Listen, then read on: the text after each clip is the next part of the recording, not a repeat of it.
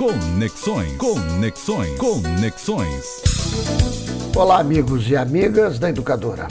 Maio já está pertinho do fim e já já chega junho. Ah, o tal junho do Dia Mundial em Defesa do Meio Ambiente. Quero me adiantar, pois não adianta nada comemorarmos esse dia se continuarmos a consumir petróleo, gás, carvão e tratarmos o meio ambiente da maneira tão predatória como estamos fazendo hoje.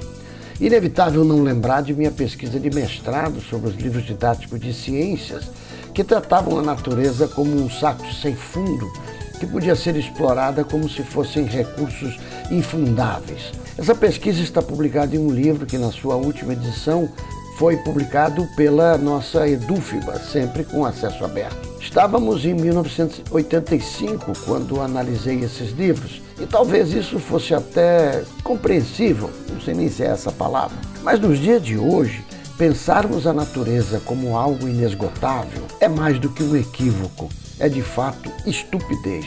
Em 2015, foi firmado o Acordo de Paris, num esforço dos países para reduzirem de forma drástica o consumo de combustíveis fósseis e a produção de gás de efeito estufa, e com isso tentar evitar o crescimento da temperatura do planeta. Os dados atualizados essa semana pela Organização Meteorológica Mundial, junto com o Serviço Meteorológico do Reino Unido, apontam que essa probabilidade, ou seja, da temperatura subir um, um grau centígrado e meio, é de 66%.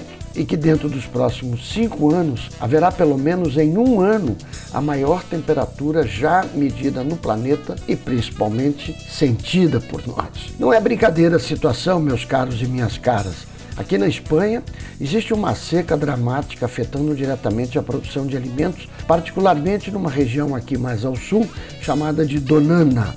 Em outros lugares da Europa, chuvas intensas, causando verdadeiras tragédias. Isso se não bastasse a guerra Rússia-Ucrânia. O debate sobre a elevação do nível do mar também é preocupante, pois o aumento da temperatura provoca degelo nos polos, o que acarreta essa elevação.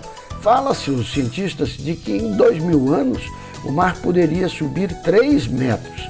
Parece muitos anos isso, mas pensar no futuro tem que ser assim, olhar para bem longe para podermos mudar nossos hábitos hoje, bem pertinho.